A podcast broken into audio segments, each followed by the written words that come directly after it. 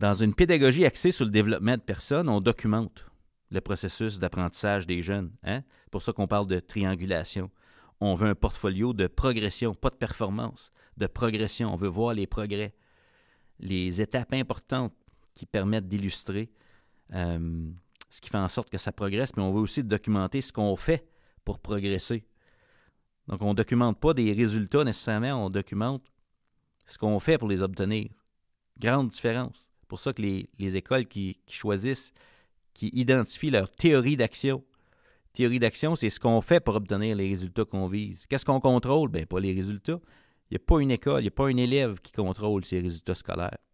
Ce qu'on contrôle, c'est ce qu'on fait au quotidien pour les obtenir.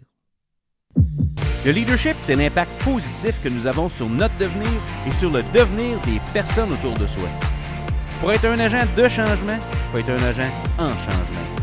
Le système d'éducation, c'est du monde. Et tout le monde est un leader. Bienvenue à Tout le monde est un leader, un podcast pour ceux et celles qui transforment l'éducation à leur façon. Et aujourd'hui, mesdames et messieurs, j'ai le bonheur et le privilège de vous offrir un épisode en toute intimité épisode 16, déjà, saison 3. Ce sera le dernier, dernier épisode de la saison 3.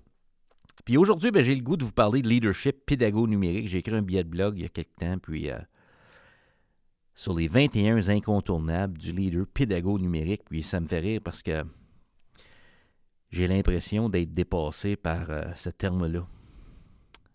Leader pédago numérique. Ça veut dire quoi? On est en 2023. Les gens, les jeunes dans nos écoles sont tous nés, pratiquement tous, là, sont tous nés après Facebook. Et pourtant, il y a encore des milieux où on ne parle même pas du pédago numérique. Ça ne fait même pas partie du plan d'amélioration du projet éducatif, dépendamment du. Les documents changent de nom selon les provinces, mais on s'entend.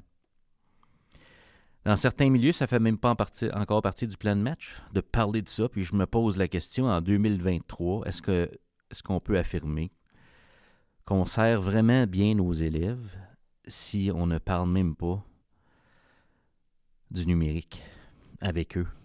Si ça ne fait pas partie du quotidien, de la conversation, des outils qu'on utilise, des outils qu'on laisse de côté parfois parce que là, c'est le temps de parler de l'humain c'est le temps d'apprendre à lire, c'est le temps de... Vous me suivez? Il y a, comme euh, une incrédulité dans mon esprit. Je peux pas croire qu'en 2023, on ait besoin d'en parler. que ça fasse pas partie du plan de match. Il y a encore des gens qui se posent la question on devrait-tu en parler cette année On devrait-tu faire une place pour ça? Wow. D'un autre côté, ben, à l'heure des charges, aux gens qui se posent la question, ben, je, peux comprendre. Parce que y a-t-il vraiment des indicateurs de réussite importants en éducation qui pourraient faire en sorte que les gens se, se pencheraient là-dessus? Est-ce qu'on peut atteindre nos cibles sans parler du numérique? Ben, il y a peut-être des gens qui pensent que oui, tu sais. Fait que je peux comprendre. Je peux comprendre. Mais euh, quand j'ai écrit ce billet de blog-là, ben, ça venait de certaines conversations que j'avais eues récemment avec des gens que j'accompagne. Puis ça m'avait rappelé un, documentaire. Si vous n'avez pas, pas vu ça, c'est sur YouTube. Future Learning Mini Documentary. Ça date de. Je sais pas combien d'années. Une dizaine d'années peut-être. Et puis, euh, dans ce documentaire-là, il y a un monsieur du nom de Sugata Mitra qui, euh, parlait de des sports. Puis il parlait des, sports comme les, courses de chevaux, l'escrime. Puis il disait, tu sais, à une époque, à une époque, à l'école, il aurait été impensable de ne pas enseigner aux enfants comment monter à cheval, puis comment se battre avec une épée, parce que la réalité de l'époque exigeait ça. Pouvez-vous vous imaginer une époque où c'était indispensable d'apprendre ça à l'école? Hein? faut que les jeunes sachent ça, pour les préparer pour la vraie vie, parce qu'on part du principe que le but de l'école, c'est d'outiller les jeunes pour la vraie vie. J'avais trouvé ça fascinant, puis lui, ce qu'il avait dit, c'est que quand les choses deviennent désuètes, en autre mot, on n'a plus besoin d'enseigner ça aux jeunes, c'est devenu des sports. Comme les courses de chevaux, c'est maintenant des sports. Se battre avec une épée, ben, il y, a comme l'exemple de l'escrime, tu sais. Puis je me dis, ça doit être difficile de constater à quel moment une habileté devient désuète. Tu je me demande combien de temps ça a pris à la société pour se rendre compte. Hey, c'est-tu quoi? Ça, on n'enseigne plus ça, mais ça devient un sport, mais là, il faut enseigner autre chose.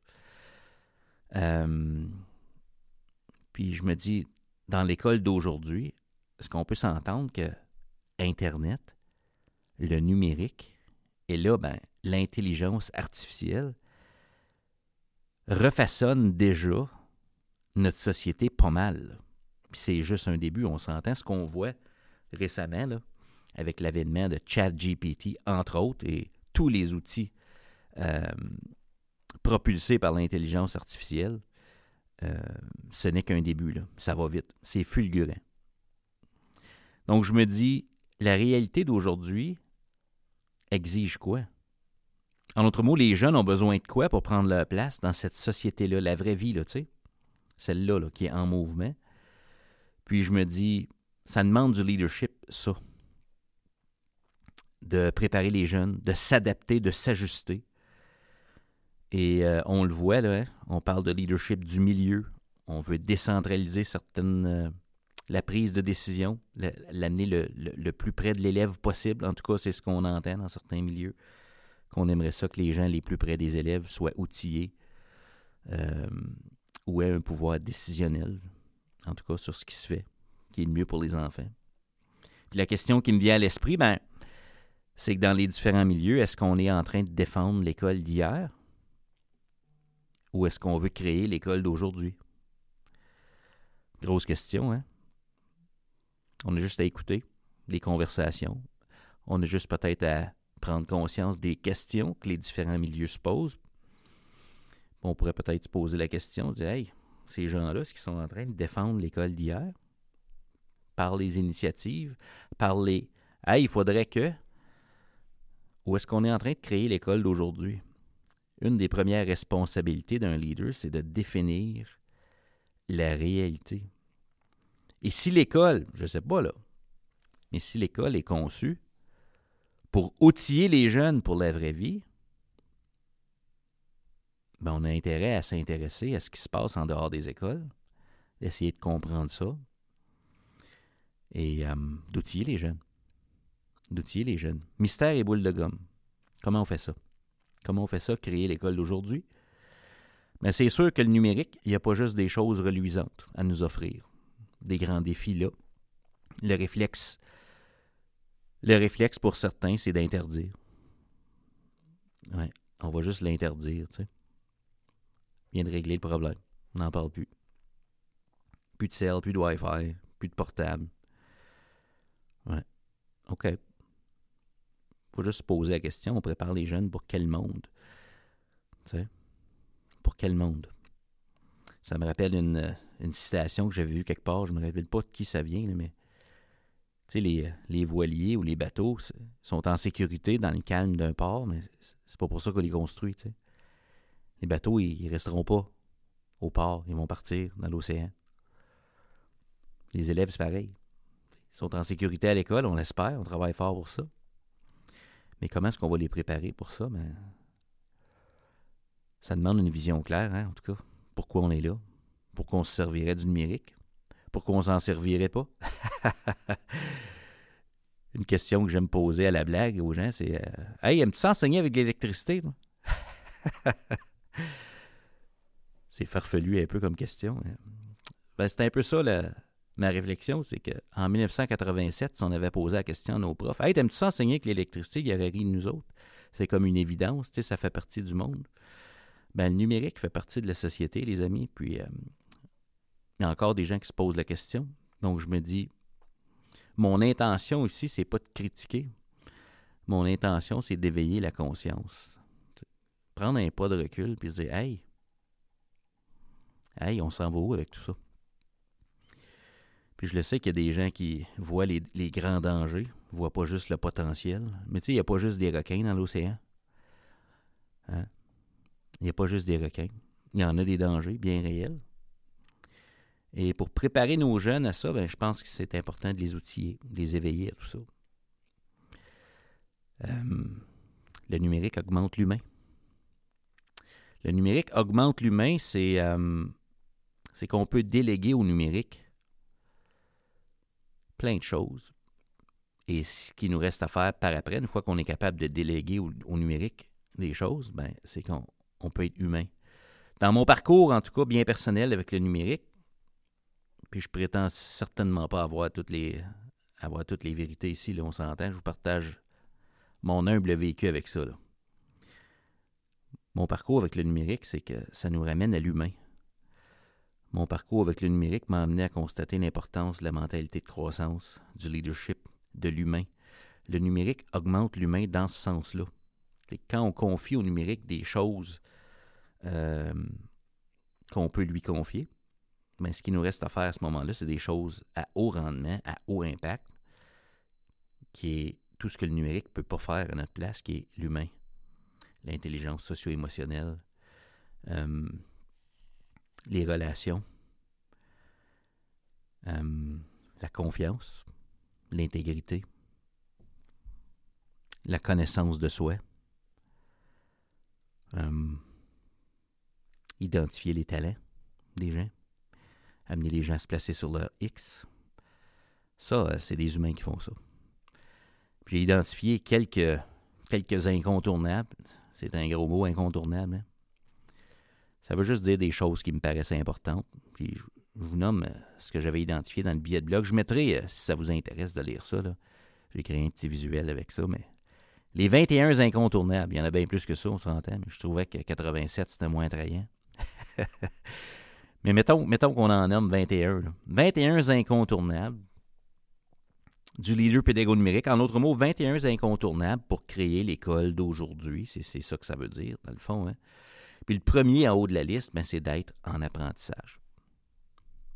Être en apprentissage, ça veut dire que la vision de l'adulte dans l'école d'aujourd'hui, c'est pas celui qui a toutes les réponses. Ça en prend des réponses. Hein? Pour faire appel à l'enseignement explicite, qui est, à mon sens, à moi, une stratégie incontournable à avoir dans l'école d'aujourd'hui, ben, il faut savoir des choses. Pour être explicite, il faut savoir ce qu'on dit. Hein? C'est peut-être une des grandes barrières à l'enseignement explicite qui fait que parfois, c'est pas toujours populaire. C'est que pour être explicite, il faut que tu saches quelque chose. Il hmm? faut que ça te prenne de la connaissance. Mais il faut être en apprentissage dans l'école d'aujourd'hui. Donc, la, partie contenu que je veux enseigner de façon explicite, il faut que je la connaisse. Là. Mais il faut aussi que je sois en apprentissage parce que le monde est tellement en grande évolution présentement, c'est incroyable à quel point ça va vite. Les jeunes ont besoin des, modèles d'apprenants. Donc, première chose, première chose, je n'ai pas le poids d'avoir besoin de tout savoir, ce qui a rapport avec le numérique, mais il faut quand même que je sois là, là dans la game de l'apprentissage. C'est important ça. Comment pouvons-nous espérer outiller et accompagner les jeunes qui nous sont confiés si nous ne sommes pas nous-mêmes dans la game de l'apprentissage? Numéro un, va être en apprentissage. Deux, ben, je suis au service de l'autre. Hein? Les, élèves ne viennent pas en bosse jaune le matin pour nous donner un auditoire pour passer notre contenu. Hein? ça va au-delà de ça on est au service de la jeunesse, au service de leur amélioration. On s'entend, les écoles, c'est pas un spa. Et pour être au service de l'autre, ben, il y a l'imputabilité qui est importante. C'est important, je pense, pour nos jeunes, qu'ils soient imputables de leur comportement, des stratégies qu'on leur demande d'utiliser. On n'est pas parfait, les adultes, dans les écoles, mais il y a comme des tendances parfois quand on voit les situations qu'on voit passer dans l'actualité. Les adultes, on n'est pas parfait en éducation. Et je pense que ça serait faire fausse route si on empêchait les adultes de demander aux, élèves d'être imputables. Je ne sais pas si ça a du sens pour vous, ce que je dis là. Mais pour que les jeunes réussissent, il faut qu'ils soient tenus responsables de leur comportement, de leur apprentissage, doivent s'engager. Nous aussi, il faut travailler fort pour les amener là, on s'entend, mais c'est important qu'on puisse dire la vérité aux enfants. être au service des enfants, c'est qu'il faut être capable de créer une école où on va dire la vérité. Regarde, tu es rendu là. Voici ce que tu faire de mieux. Voici ton comportement, ce qui pourrait s'améliorer. Si on ne peut pas dire ça aux enfants, comment peut-on les servir? Hein?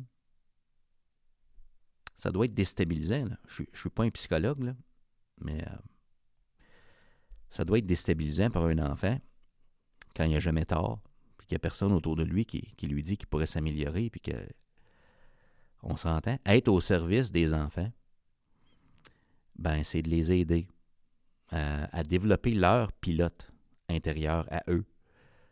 Hein? Comment est-ce que nous faisons présentement dans les écoles? Est-il au service des enfants? Dans ce sens-là. C'est important d'amener ça. La valeur de ça. Valoriser la profession, ça ne veut pas dire que les adultes sont parfaits dans nos écoles. Il faut reconnaître ça. Non, on est tous en mouvement. Mais c'est aussi important de, de reconnaître la place importante que jouent les enfants dans leur propre apprentissage. Et je pense que valoriser la profession, c'est de valoriser qu'il y a des adultes qui prennent soin de nos enfants pendant le jour. Et ces adultes-là ont leur meilleur intérêt. Ils font des erreurs, ces adultes-là. Mais ils ont besoin d'avoir la permission, je pense, de, dire la vérité aux enfants. De dire non aux enfants parfois. C'est gros, ça, hein? je le sais. Par amour, là. Par amour. Ouais. Ce travail-là, ce travail-là pourrait être amélioré. Ton effort présentement pourrait être meilleur. Ta façon d'utiliser telle stratégie, voici ce que tu fais bien présentement, voici ta prochaine étape. On a-tu le droit de dire ça aux élèves? On est-tu des, mauvaises personnes si on dit ça? C'est important là, de ramener ça. Quel service euh, que, le réseau scolaire soit au service de l'autre, au service des enfants, ça veut dire qu'on va amener les enfants à s'améliorer par amour, de façon très bienveillante. Là. Ouais. Mais nous aussi, d'un autre côté, être au service de l'autre, ça veut dire que entre collègues, on va faire la même chose. On va se la dire, la vérité. Euh, les, les, superviseurs, ceux qui ont ce rôle-là, superviseur égale soutien. Eux aussi, est-ce qu'ils ont le droit de dire aux adultes dans les écoles Hey, ça, on le fait bien, ça, ça gagne, ça, on pourrait, on pourrait améliorer ça. OK, go, go, on est capable. Ça se fait-tu, ça? Ouais. Accueillir ça. Être au service de l'autre. Être au service de l'amélioration continue de l'autre. Si on s'ouvrait à ça, là, qu'on n'était pas sa défensive, wow! On pourrait aller loin, hein? S'ouvrir à ça ce que ça prend pour être au service de l'autre, mais ça va être d'avoir des relations extraordinaires, les uns avec les autres. Ça commence par l'écoute. Deuxième incontournable, être au service de l'autre. Troisième incontournable, être un modèle d'intégrité pédago-numérique. Wow! Un modèle, ça ne veut pas dire être parfait, mais c'est être intègre. Ça, ça veut dire qu'on ne demande pas aux autres de faire des choses que nous, on n'est pas prêt à faire. Hein? Avec l'idée du pédago numérique. Donc, en pédagogie, dans notre façon d'utiliser le numérique, je ne dirais pas à ma classe de 32, serrez votre sel, puis moi, je suis sur mon sel pendant, pendant mon cours. Vous, me suivez? Ça ne se fait pas, ça, là. les, les, années de quand t'es valet, t'es pas roi, là, ça, ça, ça passe plus, ça. je fais des farces, là. Intégrité pédago-numérique, en autres mots, ce qu'on demande des autres, les élèves, les adultes, bien, on le fait nous-mêmes. On en est un modèle. Les gens apprennent par imitation. À quoi ressemble le profil de l'humain qu'on tente de créer dans l'école d'aujourd'hui? Puis en a-tu juste un profil? Hein? Est-ce qu'il se personnalise, ce profil-là? Profil de compétence, profil d'intégrité. Wow! Une compétence sans intégrité, euh, ça a quelle valeur? Tu sais? L'intégrité. Les valeurs qu'on transmet. Wow! Être un modèle. Prochain incontournable, ben, c'est être à l'écoute.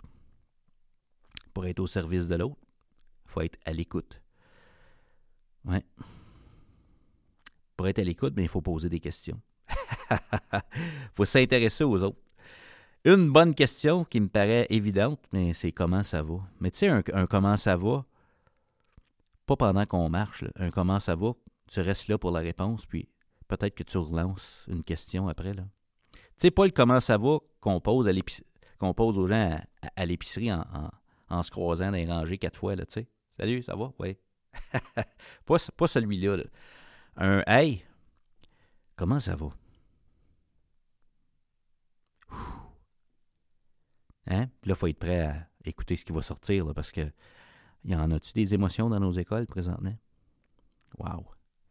Mais quel beau point de départ pour bâtir des relations solides au service de l'autre en s'intéressant d'abord à comment l'autre va, connecter à partir de là, parce que la connexion, ça part de l'autre. Puis après ça, on se dit, OK, toi, ça va de même? Ouais, moi, je suis là, là, présentement. OK. On est rendu où, là, nous autres? OK. OK. On y va-tu? Ouais. OK. Fantastique. Bon, puis on décolle. Wow! Être à l'écoute. Qu'est-ce qui changerait dans votre milieu là, si euh, les gens décidaient d'être à l'écoute? On a tellement besoin des autres pour avancer que les autres se comportent de X façon. Je suis rendu là, j'aurais besoin de ça. Ouais. Juste d'être à l'écoute. Toi, comment tu vas? ça change complètement. Combien de fois par semaine vous sentez-vous vraiment écouté? Wow. On obtient seulement les réponses aux questions qu'on pose. On a intérêt à penser aux questions qu'on a le goût de poser. Hein? Incontournable pour avancer. Les quatre premiers incontournables commencent par le verbe être. Être. Cinquième incontournable. Une pédagogie axée sur le développement de la personne. Ça, ça ne veut pas dire qu'on veut promouvoir le socio-constructivisme ou le constructivisme ou la pédagogie de la découverte. Pas nécessairement ça qu'on est en train de se dire. Mais une pédagogie qui va amener la personne à être impliquée dans son apprentissage, à se comprendre, à savoir où elle se trouve par rapport à ce qu'on est en train d'apprendre. Amener la personne à être capable de déterminer elle-même ses meilleures prochaines étapes. C'est pas une pédagogie passive. Mm. Pour propulser l'être, on a besoin d'un design pédagogique, on a besoin des stratégies, d'une approche. Le non-dit dans tout ça, c'est que ça prend quand même euh, une certaine compétence à communiquer, à planifier, à préparer ça. Ça, c'est le non-dit. Quand ça roule dans une salle de classe, c'est parce qu'il y a un pilote qui est là. Il y a un design. Et il y a un excellent ou une excellente euh, habileté à communiquer avec des groupes classe. Wow! Pédagogie axée sur le développement de la personne, ça demande ça. Ouais, ouais, ouais. On veut pas juste les classer, les jeunes, on veut les développer. Ça, ça veut dire que le quiz du vendredi, peut-être, il n'est pas sommatif à tous les vendredis, tu sais. Un bon point de départ. Il n'y a personne qui demande que le quiz du vendredi soit là, hein, en passant. Ça, c'est une décision bien personnelle qu'on met là. Puis là, on se dit, bah, à quoi il sert encore, lui? Parce que le quiz, du vendredi fonctionne avec les élèves qui sont motivés et qui réussissent grâce à ça. Mais les autres, qui réussissent pas à ils ne fonctionnent pas. On se dit, ah, mon Dieu, c'était censé les motiver, mais là, c'est, parce qu'il y en a 17 qui ça ne marche plus. Ouais, ils n'achètent plus mon quiz du vendredi. OK? Je fais quoi? Je l'enlève? Oh! Ce qu'ils vont faire, si je l'enlève. Ouais, Marius, si j'enlève mon quiz du vendredi, il se force plus, parce que ça compte plus. Ah! Belle opportunité de travailler le leadership, hein? De repenser le design. Il sert qui, finalement, le quiz du vendredi? Mes questions sont remplies d'amour, les amis, je vous le dis. Ah, ben peut-être qu'il peut devenir formatif, le quiz du vendredi. Ils vont informer l'élève sur sa progression, puis il va informer ma pratique à moi. Hey, sais-tu, j'en ai 17 présentement, que si ça comptait pour vrai, ça, cette affaire-là, ce matin, là, quand je dis pour vrai, c'est si ça comptait pour la sanction. Ça compte tout le temps, hein. ça compte toujours pour l'apprentissage. ah, OK, peut-être que le quiz du vendredi peut devenir formatif. Wow! Puis là, j'évolue à partir de là. On amène les jeunes à se comparer à une norme de qualité qu'ils peuvent tous atteindre avec de l'effort, des stratégies et de l'aide. il faut la créer, cette culture d'apprentissage-là en classe. Une pédagogie axée sur le développement de la personne. Ça, là, ça, c'est stimulant. Mais ça va, c'est un challenge. C'est un challenge. Ouais. Wow. Cinquième, incontournable, une pédagogie axée sur le développement de la personne. Le nom dit ici, c'est il faut être en mouvement soi-même pour faire ça. Hein? La première personne qui va se développer, c'est le pédagogue qui est là. Parce qu'il y a plein de choses qu'on ne fait plus quand on veut développer les élèves plutôt que les classer. Qu'est-ce qui changerait dans votre milieu si vous décidiez sérieusement d'adopter une pédagogie axée sur le développement de la personne? Wow. Sixième incontournable, moins de contenu, plus de profondeur et de pertinence. Wow. Ça sert à quoi que tout couvrir? S'il n'y a rien qui colle, il n'y a rien qui reste? hein? La gestion du désengagement exige tellement d'énergie en éducation. Pour installer le pilote dont il est question ici, le pilote intérieur des jeunes, les amener à être derrière le volant qui ils deviennent, ben, les jeunes doivent aller en profondeur. Hein? Ouais. ouais. Pour aller en profondeur, ça prend des, euh, efforts de qualité. Et puis ça prend une amélioration marquée de la qualité des relations qui, existent entre les adultes et les jeunes. Pensez-y, il n'y a pas un jeune qui va dire Hey, monsieur Bourgeois, moi, te le donné de même, mon travail. Tu sais, es-tu correct de même? Combien, combien que j'ai comme c'est là? 68, parfait, j'ai fini. Imaginez, 68, on est loin de. On est loin de la norme provinciale souhaitée, là. OK. OK. Mais non, c'est parce que c'est pas 68. C'est pas ça le but. Là, là, tu es rendu là dans ton travail, dans la qualité de, ce travail-là. Puis voici ta, meilleure prochaine étape. On n'a pas fini. On n'a pas fini. On peut encore améliorer ce même travail-là. Pas un, nouveau. Wow. Moins de contenu, plus de profondeur et de pertinence.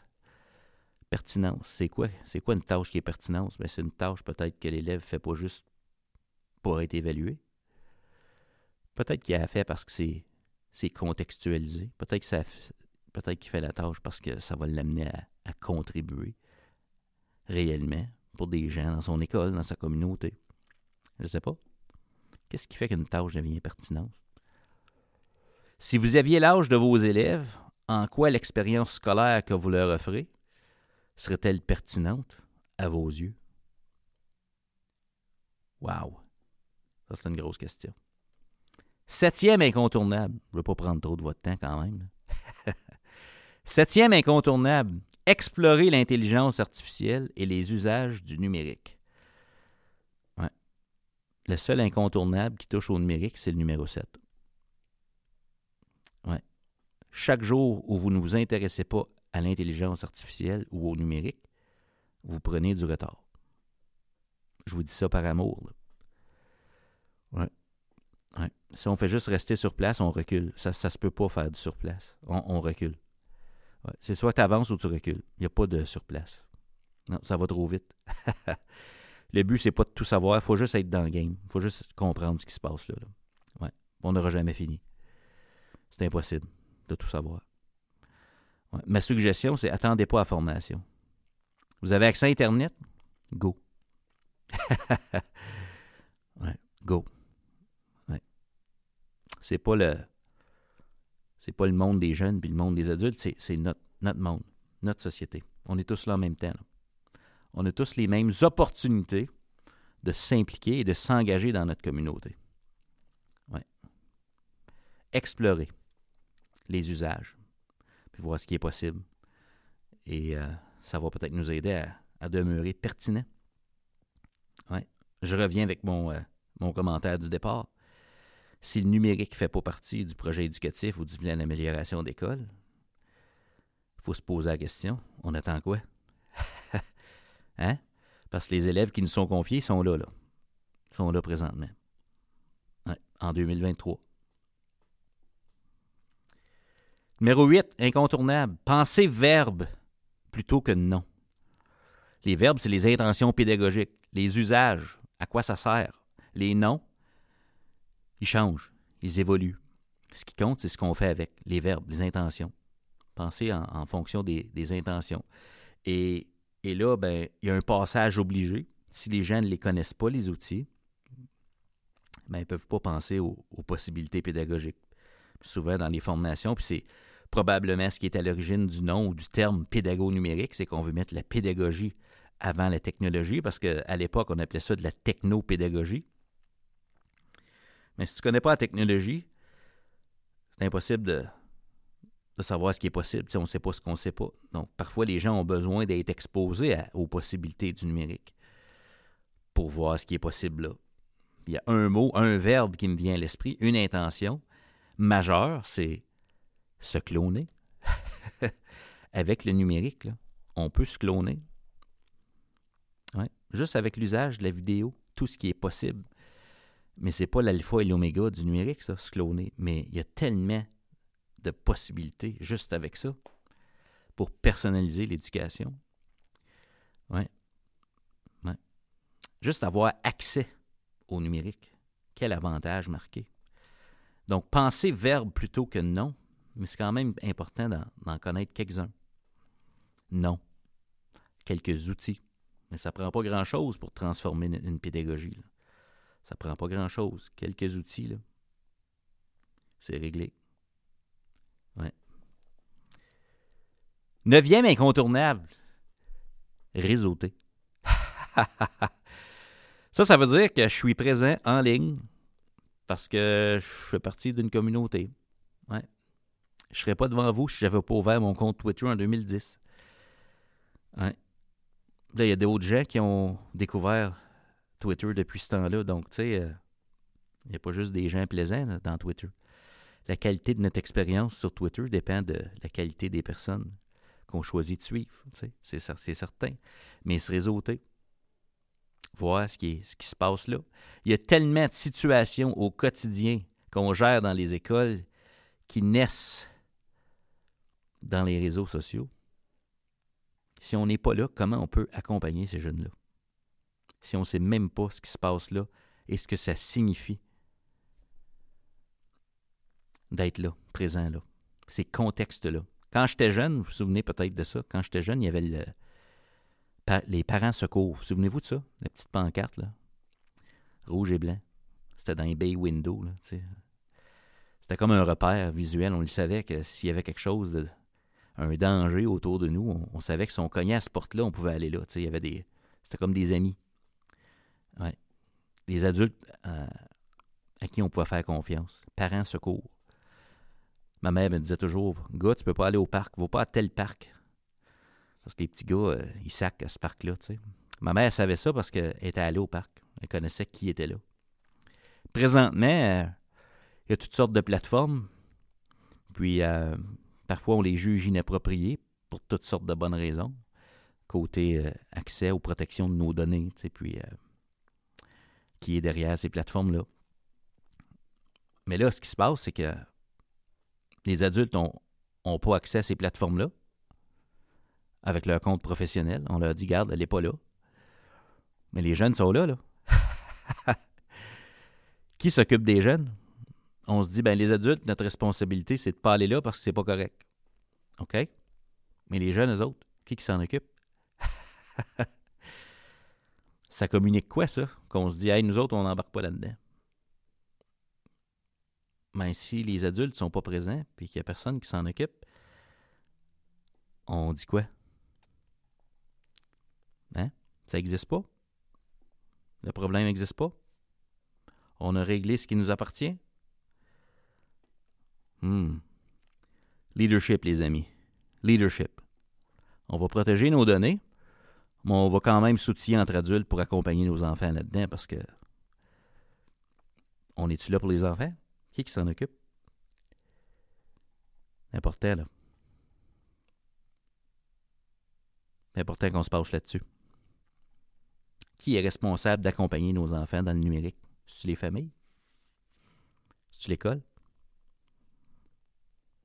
2023. Ouais. Désolé de mon ton. Euh, j'ai un ton euh, sévère aujourd'hui. Je ne sais pas pourquoi. Avec ça. Peut-être que. Peut-être que j'essaie de créer l'urgence d'agir, qui est le dixième incontournable. C'est s'indigner puis créer l'urgence. Les jeunes ont besoin de nous. Puis c'est urgent qu'on agisse pour nos jeunes maintenant. Maintenant. On ne peut pas se rendre aux jeunes si les adultes ne sont pas là.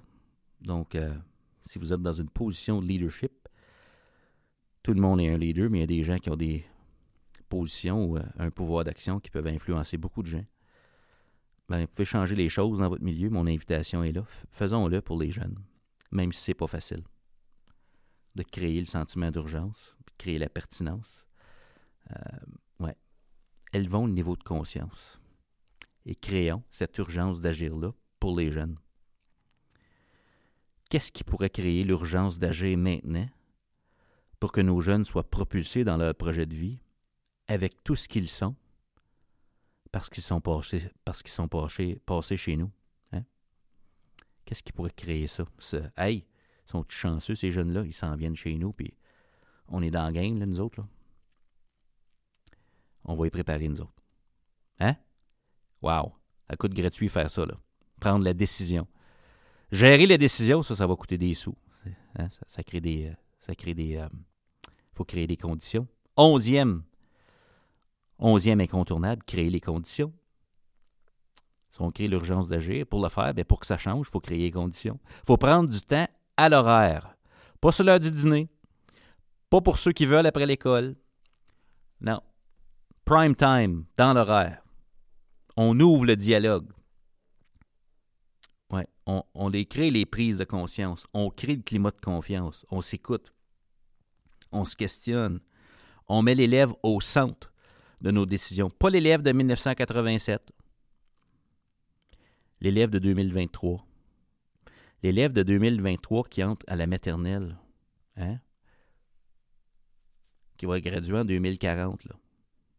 Lui, là, il a l'air de quoi? Ça a l'air de quoi l'expérience scolaire des jeunes qui vont faire leur rentrée à l'école en septembre 2023. Va graduer en 2040. OK. L'intelligence artificielle va être rendue où à ce temps-là? Le projet éducatif reflète comment cette réalité-là présentement. Hmm. Créer les conditions, les amis se poser les questions, les créer les tables, créer les expériences d'apprentissage qui vont amener les gens à prendre conscience. Voir au-delà de l'année scolaire en cours ou les conditions actuelles ou prendre du recul. on s'en va où pour ces jeunes-là? Comment pourrions-nous créer les conditions présentement pour que ça change au service des jeunes? Pas juste changer pour le fun. Douzième incontournable. Valoriser la diversité. Pour que ça change, il faut valoriser la diversité des opinions, la diversité des parcours, la diversité des formes d'intelligence, la diversité dans le potentiel de chacun, la diversité dans les différentes formes que peut prendre la réussite. Le numérique nous permet de personnaliser l'éducation. Ça n'a pas de sens de personnaliser l'éducation et de standardiser la réussite. Hein?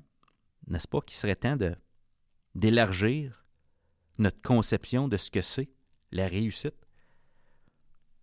Hmm. Créer les conditions.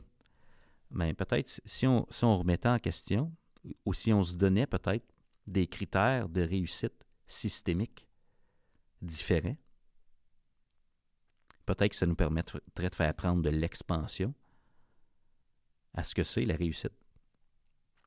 Pas pour baisser la barre, mais justement pour la, relever, en tenant compte de la réalité d'aujourd'hui. La relever. Il y a plein de gens dans les écoles qui pensent qu'ils ne sont pas bons, parce que c'est ce qu'on leur dit présentement. Ouais.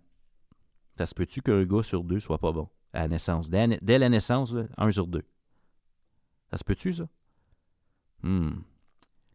Il y a sûrement quelque chose dans le design qui fait qu'on arrive à ces conclusions-là. Ouais. Ça n'a pas de sens. Planifier qu'on va s'ajuster. Treizième incontournable. Planifier qu'on va s'ajuster. Ça, ça veut dire qu'on ne tombe pas en amour avec le plan, on tombe en amour avec où on veut aller. Puis on le sait qu'en cours de route, il y a des idées auxquelles on n'a pas pensé au début. Là. Puis là, ben, on va se dire, OK, il faut peut-être s'ajuster. Peut-être faire. Euh, on pensait de faire ça de même. Là, on est avec ce qu'on sait maintenant, on, va s'ajuster. Je le sais que ce n'est pas dans le plan qu'on a signé au début, mais on s'ajuste. OK, mais on peut-tu on peut s'ajuster? Ouais une question à se poser individuellement et en équipe. Comment réagissons-nous habituellement lorsque les jeunes nous offrent des évidences que nous ne sommes pas en contrôle? Il y a tellement de choses présentement en éducation qui sont conçues pour nous donner l'illusion qu'on est en contrôle. Oui, ça prend des plans de match. Oui, ça prend des plans solides, de l'intentionnalité. Il y a plein de choses qu'on ne contrôle pas qu'on ne peut pas contrôler. Combien de choses faisons-nous en éducation pour essayer de contourner cette réalité-là qu'on ne l'est pas en contrôle? Qu'est-ce qu'on fait? Ben, c'est qu'on peut s'ajuster. On peut essayer d'influencer. On demeure intentionnel. Planifier qu'on va s'ajuster. Quatorzième incontournable, s'enlever du chemin, donner une voix et favoriser l'agentivité. Ça va de pair avec l'idée d'être en contrôle. Si on n'est pas nécessairement en contrôle, mais ce qu'on contrôle, contrôlons ça bien, qui est notre personne. La seule personne que je contrôle, moi, c'est moi-même. Et ce que je fais pour créer les conditions pour les autres. Ça, ça je, je contrôle ça. Une partie de ça, en tout cas. Mais je laisse une place à l'autre c'est ça qui est, sous-entendu dans la pédagogie axée sur le développement de la personne. L'autre, je ne peux pas le contrôler. Je peux essayer de le rendre autonome. Je peux essayer de l'outiller. Pour faire ça, il faut que je m'enlève du chemin des fois. Tu sais, l'enseignement explicite,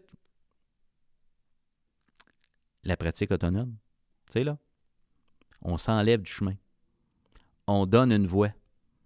On favorise l'agentivité. Il y a une place pour l'apprenant.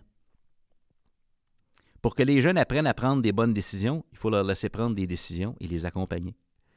Pour que les jeunes disent ce qu'ils pensent et ce qu'ils ressentent, on doit s'intéresser à eux et leur donner une voix. Les adultes dans leur vie sont tellement tous occupés. Qui prend le temps de les écouter présentement? Hein? Pour que les jeunes soient outillés pour contribuer au monde aujourd'hui, il faut leur donner une place donner une place à leur projet, les amener à développer leur agentivité, leur pilote intérieur? Sommes-nous prêts à lâcher prise, à nous enlever du chemin, à voir et à tolérer ce dont sont réellement capables les jeunes qui nous sont confiés? Sommes-nous prêts à, regarder la réalité en face? Le chemin le plus court où nous sommes en éducation et où nous voulons aller, c'est la vérité. Wow! Quinzième incontournable. Laissez les meilleures idées gagner. Ça, ça vient de Federico Puebla. J'ai eu la chance de rencontrer dans un épisode de podcast. Fondateur de, cofondateur, je pense, de Créativité Québec. Laissez les meilleures idées gagner. C'est pas important de qui viennent les idées. C'est les meilleures idées qui gagnent on laisse notre ego à la porte quand on crée l'école d'aujourd'hui. Comment pourrions-nous faire en sorte que les meilleures idées gagnent en éducation? 16e incontournable, documenter le processus. Dans une pédagogie axée sur le développement de personnes, on documente le processus d'apprentissage des jeunes. Hein? C'est pour ça qu'on parle de triangulation. On veut un portfolio de progression, pas de performance de progression. On veut voir les progrès, les étapes importantes qui permettent d'illustrer euh, ce qui fait en sorte que ça progresse, mais on veut aussi documenter ce qu'on fait pour progresser. Donc, on ne documente pas des résultats nécessairement, on documente ce qu'on fait pour les obtenir. Grande différence. C'est pour ça que les, écoles qui, choisissent, qui identifient leur théorie d'action. Théorie d'action, c'est ce qu'on fait pour obtenir les résultats qu'on vise. Qu'est-ce qu'on contrôle? Bien, pas les résultats. Il n'y a pas une école, il n'y a pas un élève qui contrôle ces résultats scolaires. Ce qu'on contrôle, c'est ce qu'on fait au quotidien pour les obtenir. On documente ça, ce processus-là. Ça permet de voir la progression dans nos questions, dans nos actions, dans nos pistes de solutions. Les apprentissages qu'on fait en cours de route, c'est ça qui rend concrète la transformation de l'éducation, c'est ce qu'on fait. Belle question à se poser chaque jour dans une école qui est en transformation, c'est on se dit, hey, qu'est-ce qui change pour l'élève présentement? On se dit que ça change, là. Mais qu'est-ce qui change concrètement pour l'élève? Ouais. Si on veut cultiver l'efficacité collective, on veut documenter le processus. Hein? Cultiver l'efficacité collective. Selon John Hattie, l'efficacité collective, c'est croire qu'on est, capable d'avoir un impact sur l'apprentissage des élèves, mais on a aussi la preuve de ça. Quand on documente le processus, on le rend, on le concret. Non seulement on croit qu'on peut agir sur l'apprentissage des jeunes, mais on en a des preuves ici, des démonstrations, puis on le sait exactement comment on le fait. Parce qu'on nomme nos stratégies. Regarde, nous, nous, on fait ça comme ça, comme ça, pour telle raison, puis voici ce que ça donne. Extraordinaire.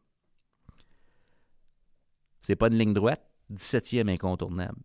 Laissez l'échec être l'enseignant. Wow. Wow. On sait que le déploiement du plan ne se fera pas en ligne droite. L'échec, la confusion, l'ambiguïté, la quête de sens feront partie du processus d'apprentissage. Je vous donne un exemple, OK? On est un groupe, on expérimente avec la robotique, disons avec les B-bots. Puis la leçon ou l'expérience, ça ne se, déroule pas, se déroule nécessairement comme prévu. Là, on pourrait dire on s'est planté bien raide ce matin. On est poche en robotique. Ou on pourrait se dire Waouh, ça ne s'est pas passé comme on, le pensait, mais on est en train de bâtir notre compétence. On, a appris ça, on a appris ça ce matin, ça, ça marche pas, ça, ça marche pas de même. On est en train de bâtir la, compétence. Comment on parle de nos expériences détermine ben, l'échec, c'est quoi? C'est-tu l'ennemi, l'échec, qu'on veut éviter à tout prix? Ou est-ce qu'on se dit, quand il y a un échec, ben, c'est un apprentissage, on le sait qu'il y en a. Là. Comment on le voit ça? peut difficilement voir qu'on va tolérer l'échec chez l'enfant si on ne le tolère pas entre nous, entre adultes. 18. 18e incontournable. On y arrive. Valoriser la curiosité plus que la connaissance. Hey, ça, ça fait peur de dire ça. Hein? C'est important la connaissance, mais ça serait quand même arrogant et prétentieux de penser qu'on sait tout en éducation. Hein? qu'on sait tout des jeunes, qu'on sait tout de leur potentiel, de ce qui est bon pour eux. Il y a des jeunes, tu sais, je hockey dans les ligues de garage, puis euh, des gars qui me disaient, hey, moi, un prof de talent qui me dit, toi, tu ne feras jamais rien de pas dans la vie. Toi, tu vas flipper des burgers toute ta vie, bourgeois. Hein? Qui, qui, qui s'est pas fait dire ça? Il faut être prétentieux pour penser qu'on le sait, ce que l'autre est capable ou pas de devenir dans sa vie. Mon Dieu. Valoriser la curiosité, ça veut dire qu'on reconnaît ce qu'on sait puis ce qu'on peut transmettre explicitement aux élèves, mais on est peut-être conscient qu'il y a tellement de choses qu'on ne sait pas, puis la curiosité va nous permettre peut-être de le découvrir. On veut des certitudes en éducation. Il faut que ça marche. Mais on ne sait pas tout ce qu'il y a à savoir. On ne sait pas tout ce qui est bon ou utile dans le monde d'aujourd'hui. Euh, soyons curieux. Quand on est curieux, ça veut dire qu'on veut savoir quelque chose. Puis quand on veut savoir quelque chose, ça veut dire qu'on ne le sait pas encore. Si on est à l'aise avec l'idée de ne pas savoir, ben, peut-être que ça va nous permettre d'activer notre curiosité. Puis euh, moi, je suis vraiment curieux d'en savoir plus au sujet du potentiel à découvrir qui se cache à l'intérieur de chaque personne que je rencontre. Tu te demandes, hey, aucune idée, cette personne-là, tout ce dont elle est capable. On ne le sait pas. On ne le sait pas. L'intelligence artificielle, comment ça va nous aider, ça? Je ne sais pas. Comment ça va nuire? Sûrement que ça va nuire d'une manière. Hein? Ça va nous amener à changer. Je ne sais pas. Je suis curieux. Curieux. Autre question remplie d'amour. Comment une personne peut-elle penser être qualifiée pour œuvrer en éducation, pour être au service des jeunes en 2023, si cette personne n'est pas à la base? Curieuse? hein? Non, ne me pose pas de questions. Dangereux, ça. 19e incontournable, garder le cap.